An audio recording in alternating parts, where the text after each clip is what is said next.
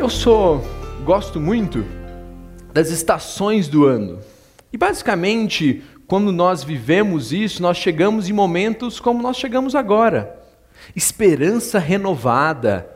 Nós não nos vimos, os abraços são mais calorosos, nós sentimos um, um ânimo novo. Isso acontece com dia e noite, isso acontece quando nós vemos novamente as estações passando, o tempo passando, e eu acredito piamente que isso é um cuidado de Deus conosco. Às vezes, sempre que tento refletir um pouco nisso, eu me pego no exercício se fosse tudo monótono. E se a nossa existência fosse monótona, não tivesse oscilações de temperatura, não tivesse oscilações de dia e noite, fosse tudo igual. Sabemos que depois de um dia ruim, temos a esperança de dormirmos e termos a energia, temos a esperança renovada para o próximo dia. Acredito piamente que quando Deus viu e falou: Eis que está tudo bom, parte disso também era essa, esse clima, também era essa forma que Deus fez tudo isso. E o salmista nos ensina até mais do que isso. Ele nos encoraja e fala: ensina-nos a contar os nossos dias para que o nosso coração alcance sabedoria. Não é só o tempo que passa. Há pouco tempo li um trecho que dizia que a, o verdadeiro sentido de experiência, de vida bem vivida, não é repetir as mesmas coisas por diversos anos, mas sim aprender, melhorar, aperfeiçoar. Olhar para a tua vida e ver no que ela está carente, no que ela precisa crescer. Olhar para a tua família e ver no que os teus pecados têm atingido esse convívio. Olhar para a comunidade e ver no que ela é carente do teu dom. E o nosso desejo é que não seja apenas mais uma passagem de ano e que daqui 12 meses tem outra passagem de ano mas que o Senhor nos ajude a contar os tempos, que o Senhor nos ajude a olharmos esse tempo e adquirirmos sabedoria através dele. Talvez você ainda nem tenha conseguido ler todas as mensagens que você recebeu de Feliz Ano Novo, Feliz 2019, talvez você não conseguiu ver todas as fotos ainda, tenha mensagens não lidas. Quando chegamos nesse momento é natural, é belo, é legal. Mandamos para pessoas que talvez nem conversamos há tempo, mandamos em grupos, mandamos para pessoas muito queridas, muito próximas, abraçamos aqueles que estão perto de nós e desejamos um feliz ano novo. Mas sabemos que muitas vezes, quando olhamos para o próximo ano, o sentimento no nosso coração também é um receio, também é um medo. O que será esse próximo ano? O que esperaremos desse próximo ano? Os nossos desejos, os nossos medos, os nossos anseios refletem o desejo do nosso coração e os medos que nós temos. O que será do nosso país? O que será da nossa família? Filhos que estão passando por um outro momento, seja de faculdade, seja de morar fora, filhos que vão, filhos que estão voltando, preocupação com os pais tudo isso também vem carregado de um feliz ano novo, mas um ano onde precisaremos do cuidado e da proteção do Senhor. Então, o meu desejo é que mais do que um feliz ano novo, muito mais do que isso, nós tenhamos um ano pleno de Cristo. E nós vamos entender um pouco mais disso na construção que o próprio apóstolo Paulo vai fazer. Filipenses, capítulo 4, e resumindo, a gente vai trabalhar só esse versículo, mas resumindo um pouco, Filipenses, de uma forma geral, é uma igreja que está muito próxima com Paulo. Ela tem um carinho e um cuidado com Paulo muito fino, muito estreito. Paulo diz uma das expressões que mais me chama a atenção em toda a Bíblia, ele fala que o amor que os de Filipe tinham pelo Evangelho alcançava a vida dele. É basicamente assim: esse pessoal amava tanto a Cristo que isso abençoava a vida de Paulo.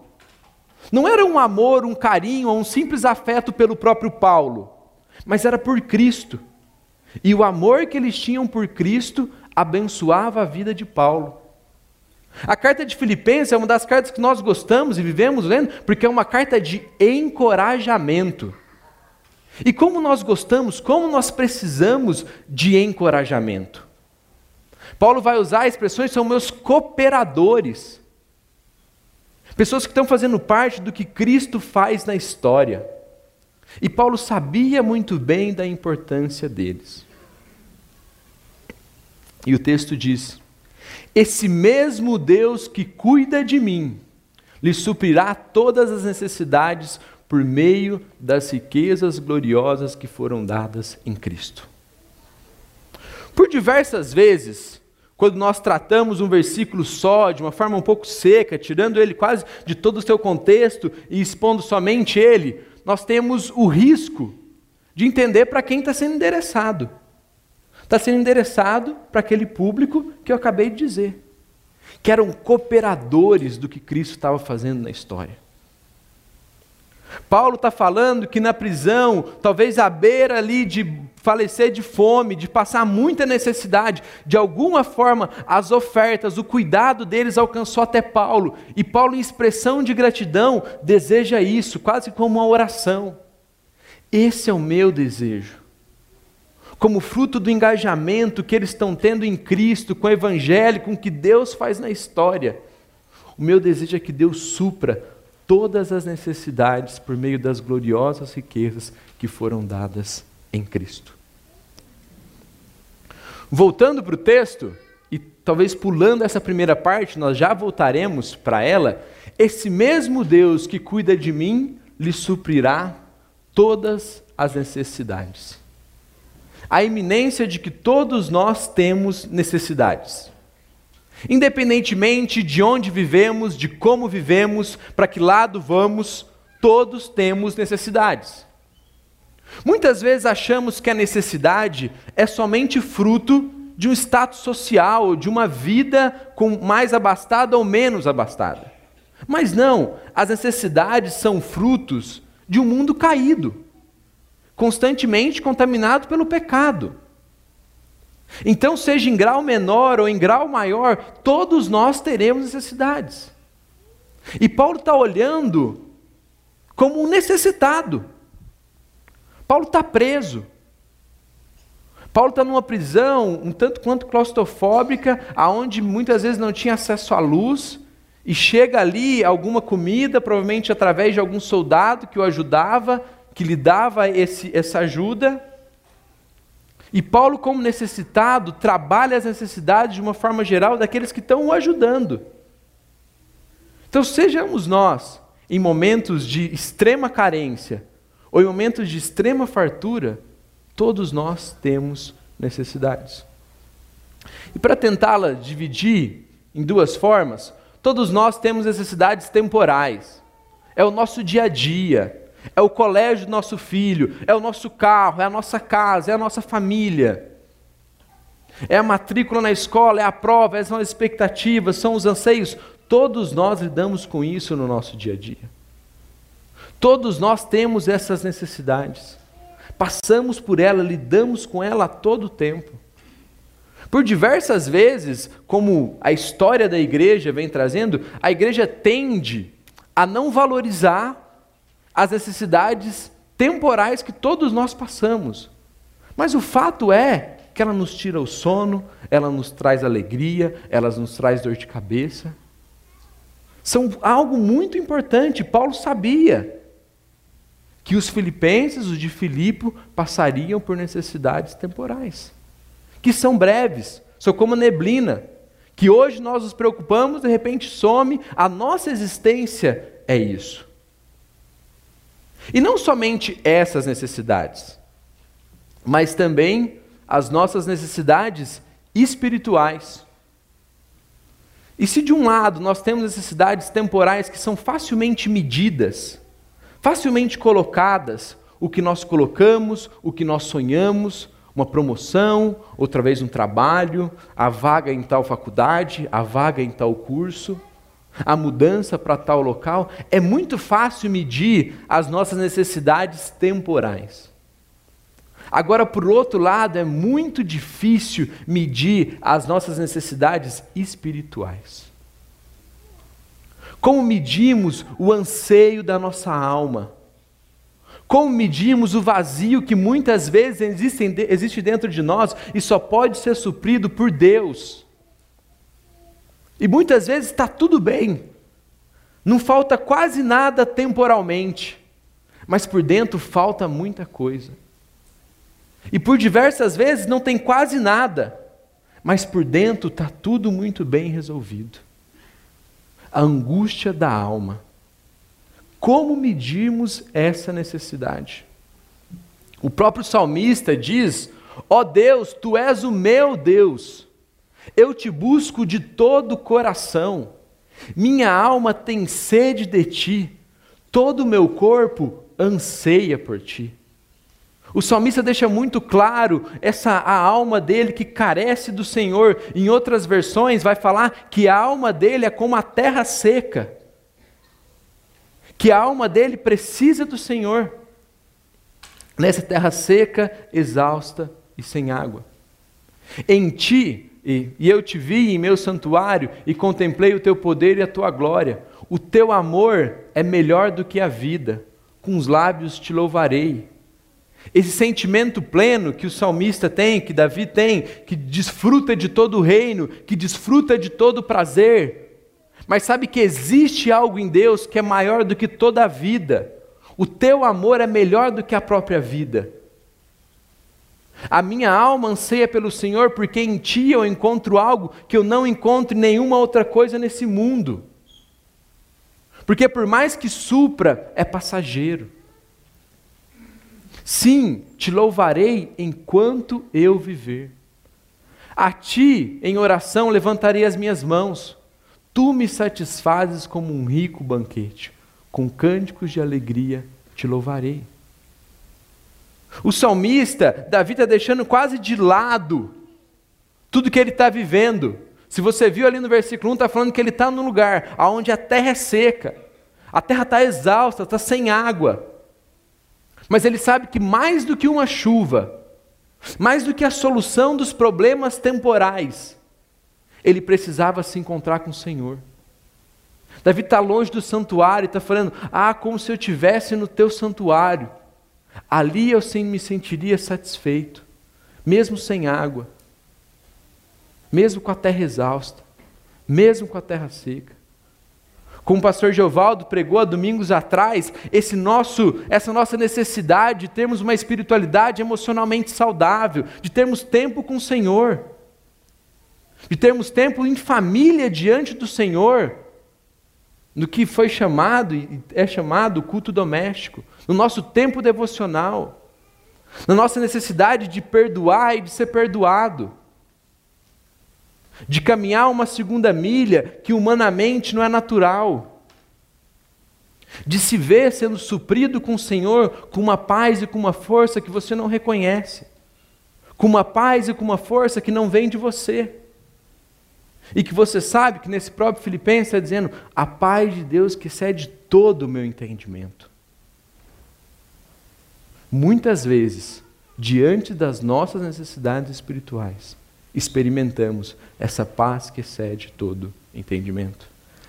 Esse salmo reflete muito o nosso coração, o meu e o teu coração. E que nós, por diversas vezes, tentamos calar essa sede, tentamos calar essa angústia com diversas outras coisas, que não a presença do próprio Deus. Se você olha para a história do Antigo Testamento, você tem toda a peregrinação do povo de Deus. Era um povo muito necessitado. Era um povo muito necessitado materialmente, era um povo muito necessitado espiritualmente, era um povo que vivia oprimido, era um povo que vivia escravo. Mas é um povo resgatado por Deus, um povo que vai experimentar uma caminhada aonde o Senhor não vai deixar faltar nada. Aonde o Senhor não vai deixar com que nada falte, aonde o Senhor vai dar comida, aonde o Senhor vai dar água. Durante o deserto, nós sabemos que não faltou nenhuma necessidade temporal.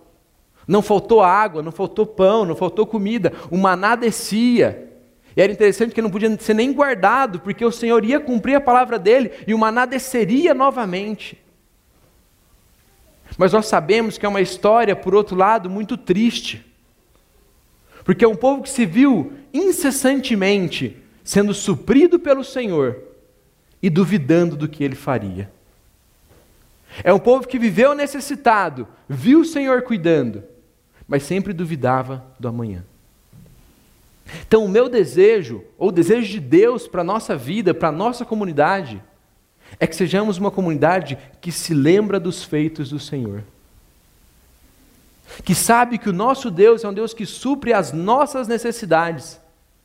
E talvez não, de ano de um, de um, não diante de um ano 100% feliz, mas de um ano 100% satisfeito. O texto vai continuar.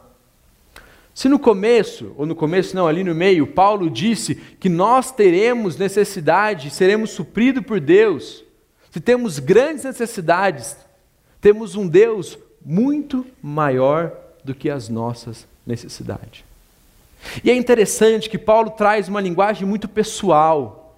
Esse mesmo Deus que cuida de mim lhe suprirá.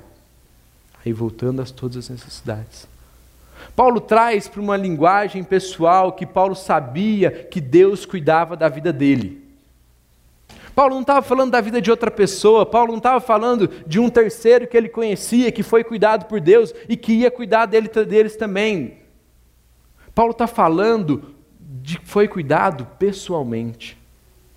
Esse mesmo Deus que cuidou de mim, Paulo, há de cuidar de vocês.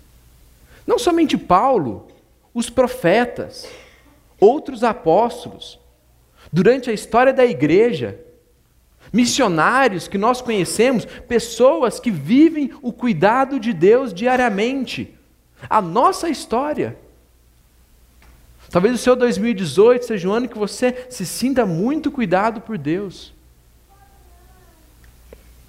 Vamos ver um pouco do que Paulo passou. Perdoe minha letra pequena, mas era um texto grande. São servos de Cristo? Paulo faz uma pergunta.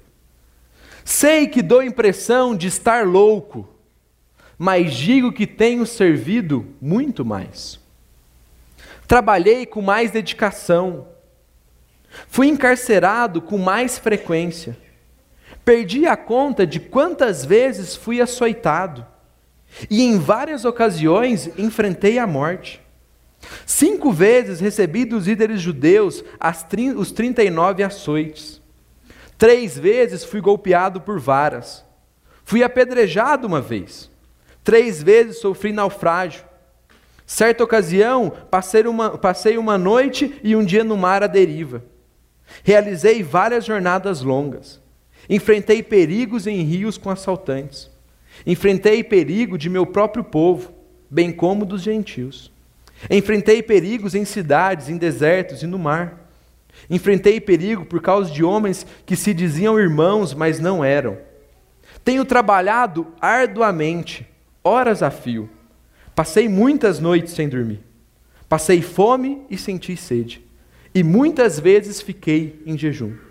Tremi de frio por não ter roupa suficiente para me agasalhar. Além disso tudo, sobre mim pesa diariamente a preocupação com todas as igrejas. Esse mesmo Deus que supriu Paulo há de nos suprir. É difícil nós dizermos se o próximo ano será melhor ou pior. Apesar de já termos ouvido que não podemos acreditar que a nossa vida será uma linha crescente, constante, sem oscilações e que amanhã vai ser melhor do que hoje e assim sucessivamente. Mas uma certeza nós temos: o mesmo Deus que cuidou de Paulo, o mesmo Deus que domina, que domina a história, o mesmo Deus que supre a existência, é o mesmo Deus que há de nos suprir. Com isso, marcharemos na coragem do Senhor.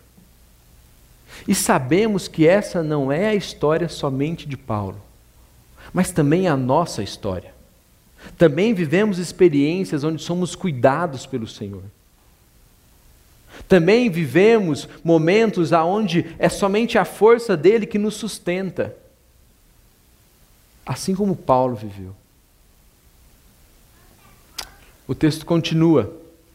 Se até agora vimos as nossas necessidades, as necessidades que o próprio Paulo passou, mas vimos também o encorajamento de que esse mesmo Deus que cuidou das necessidades de Paulo há de nos suprir. Agora, Paulo nos diz que é por meio das riquezas gloriosas que foram dadas em Cristo. Quando nós lidamos com essas expressões por meio das riquezas gloriosas que foram dadas em Cristo, nós lidamos com algo muito objetivo, mas com informações que também nós não temos. Porque o próprio Paulo, quando vai falar dessas riquezas, ele vai falar, ó profundidade da riqueza do conhecimento de Deus, quão insondáveis são os juízos, inescrutáveis os caminhos. Com o Paulo, quando Jó e Deus têm o próprio diálogo, onde você estava quando eu fazia tudo? Onde você estava na história quando eu firmava os alicerces? O profeta Isaías também percebe isso e diz: uma grande riqueza de salvação e sabedoria e conhecimento. O temor do Senhor é a chave do tesouro. E voltando para Paulo, o que seria essa grande riqueza que está suprindo Paulo? Em um primeiro momento, eu vejo a própria igreja.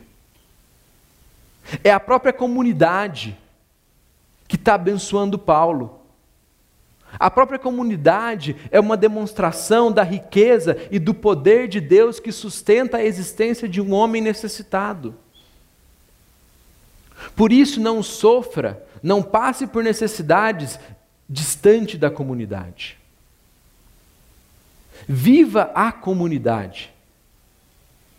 Como disse, tudo isso que nós estamos vendo, que Paulo está dizendo, ele está dizendo para um povo que está muito firme com o que Deus está fazendo na história. Então vivamos, seja abençoando e sendo abençoado na comunidade.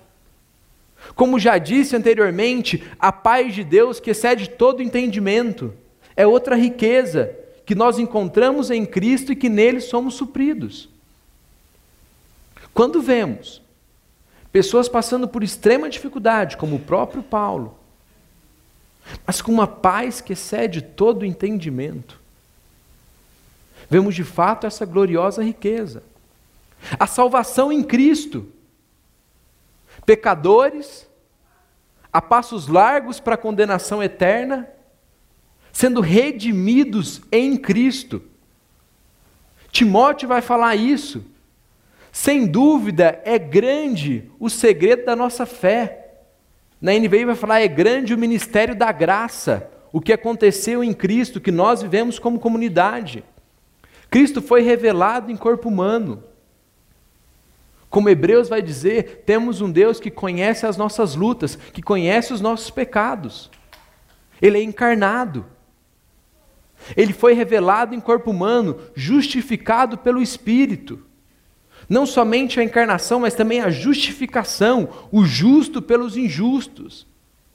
Nele não havendo dolo algum, nele havendo, não havendo erro algum, nele não havendo pecado. E não somente na realidade terrena, mas ele é visto pelos anjos.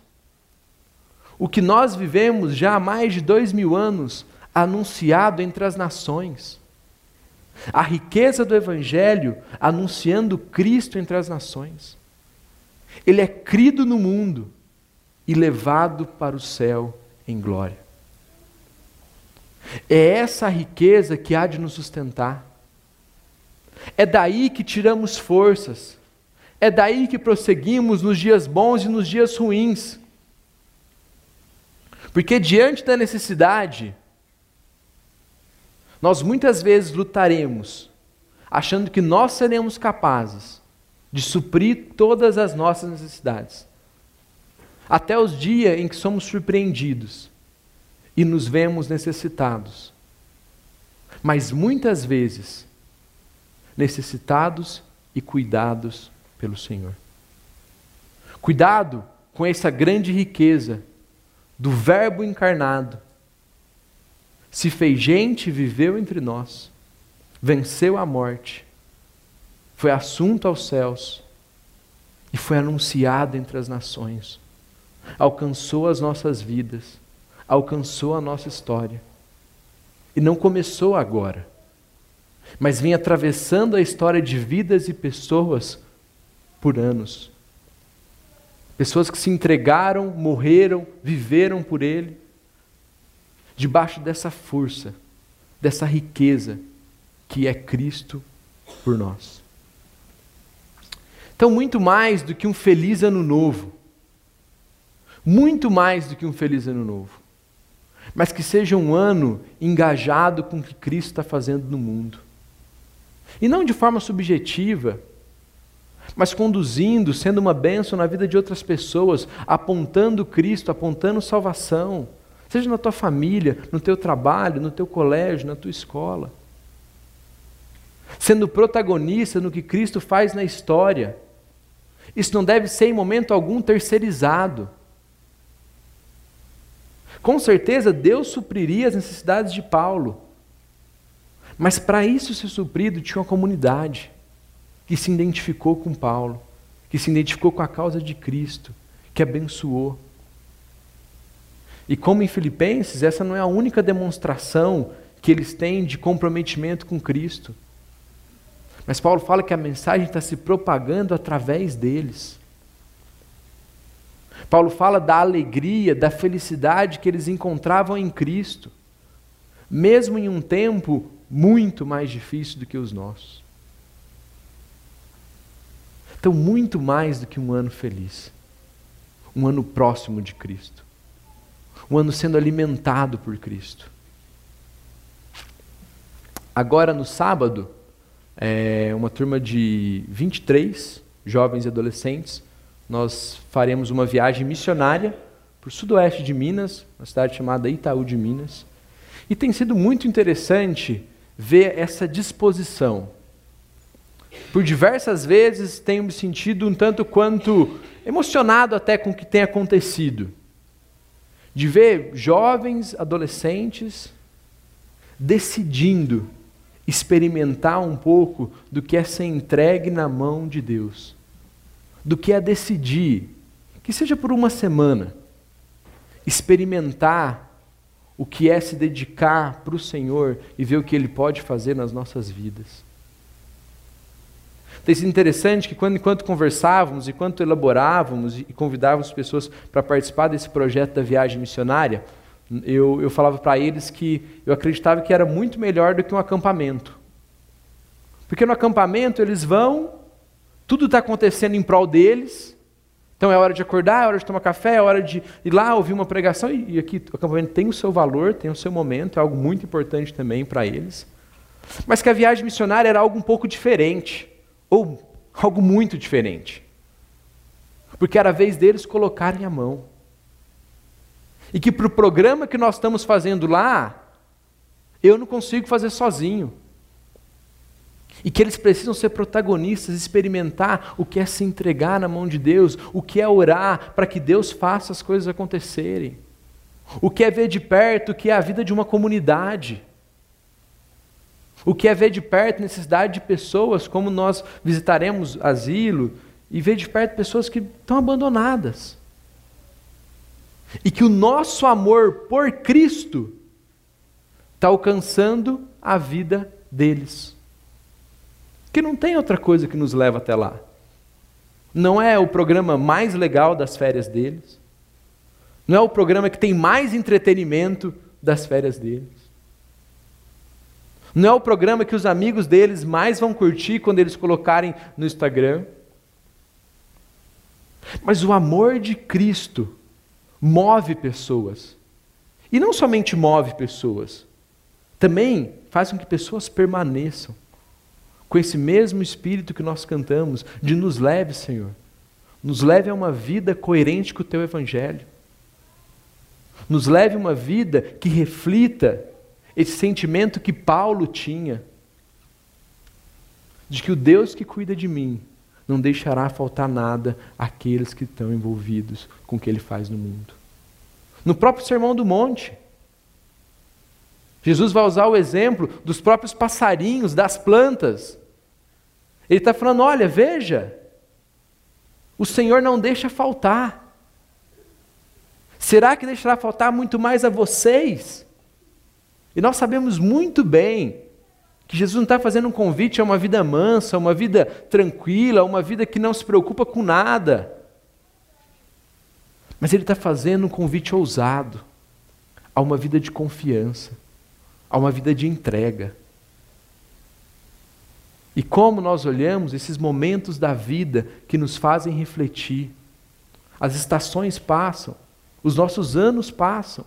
Precisamos adquirir sabedoria através deles. O meu desejo, o desejo de Cristo para nós como igreja, é que nós possamos olhar também para o ano, ano que passou e fazermos análise olharmos também para a nossa vida espiritual, para a nossa vida como comunidade e ver o que precisamos redirecionar. Me lembro que quando eu e a Rai nós estávamos noivos, com 19 anos, e era. A tinha muito mais medo do que eu, e hoje eu olho e não imagino como eu não tinha tanto medo também ali. Mas eu me lembro que por diversas vezes nós olhávamos para frente e falávamos: o que, que vai ser de tudo isso? que, que vai ser disso lá na frente? Será que vai dar tudo certo? Será que a gente vai conseguir? Será que vai ter como? Eu me lembro que por algumas vezes nós fomos encorajados com Deus que tira pessoas do Egito e leva para uma terra prometida e que conduz a história. O nosso Deus não está brincando com a nossa existência, Ele não está brincando com a nossa história, mas Ele quer nos ensinar a termos necessidades supridas por Ele. Porque o mesmo Deus que cuidou de Paulo, e que se nós nos lembrarmos de Paulo antes, era um cara com tudo muito resolvido nas suas necessidades temporais. Mas que nas suas necessidades espirituais vivia um turbilhão. E o salmista nos reafirma por diversas vezes essa ideia. Satisfaz-nos a cada manhã com teu amor, para que cantemos de alegria até o final da vida. Esse mesmo Deus que cuidou de Paulo, que supriu as necessidades dele, que possa suprir também as nossas necessidades. Que ele possa nos satisfazer com o amor leal dele, para que durante esse próximo ano nós continuemos cantando com alegria o que o Senhor faz na nossa vida e não de um Deus distante, que vive longe lá no céu, mas um Deus que vive próximo e se importa comigo. Outro salmo, Salmo 16, 11 diz: Tu me mostrarás o caminho da vida e me dará a alegria da tua presença e o prazer, de viver contigo para sempre. Outro salmo, 90, 10, vai dizer: recebemos 70, recebemos 80 anos, mas até os melhores anos são cheios de dor, de desgosto, logo desaparece e nós vamos. Como o pastor André comentou no começo da mãe do pastor Wilson. Mas a pergunta é o legado que nós deixaremos para a nossa vida como um todo, mas agora principalmente para o nosso próximo ano que se ele for o melhor ano possível, tem dor e tem necessidade. Mas que sejam dor e necessidade supridas por pessoas que se comprometem com Cristo e se sentem cuidados por Ele. Oremos. Senhor Deus, nós somos gratos, porque o Senhor é um Deus bom, o Senhor é um Deus que cuida de nós, o Senhor é o Deus que cuidou de Paulo, o Senhor é o Deus que sustentou a existência dele e o Senhor é o mesmo Deus que sustenta as nossas existências, Pai. Então, meu desejo, Deus, é que essa seja uma comunidade que se lembra do que o Senhor tem feito, que sabe dizer o que o Senhor tem feito por nós.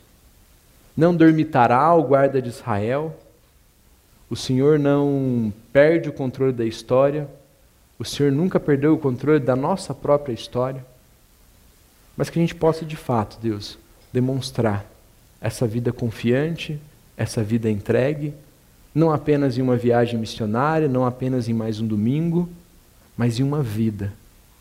Uma vida que é breve, mas que é dependente, que é fiel, que vive próxima do Senhor e que é suprida por Ti, Deus. Isso é o que nós pedimos, gratos em Cristo. Amém.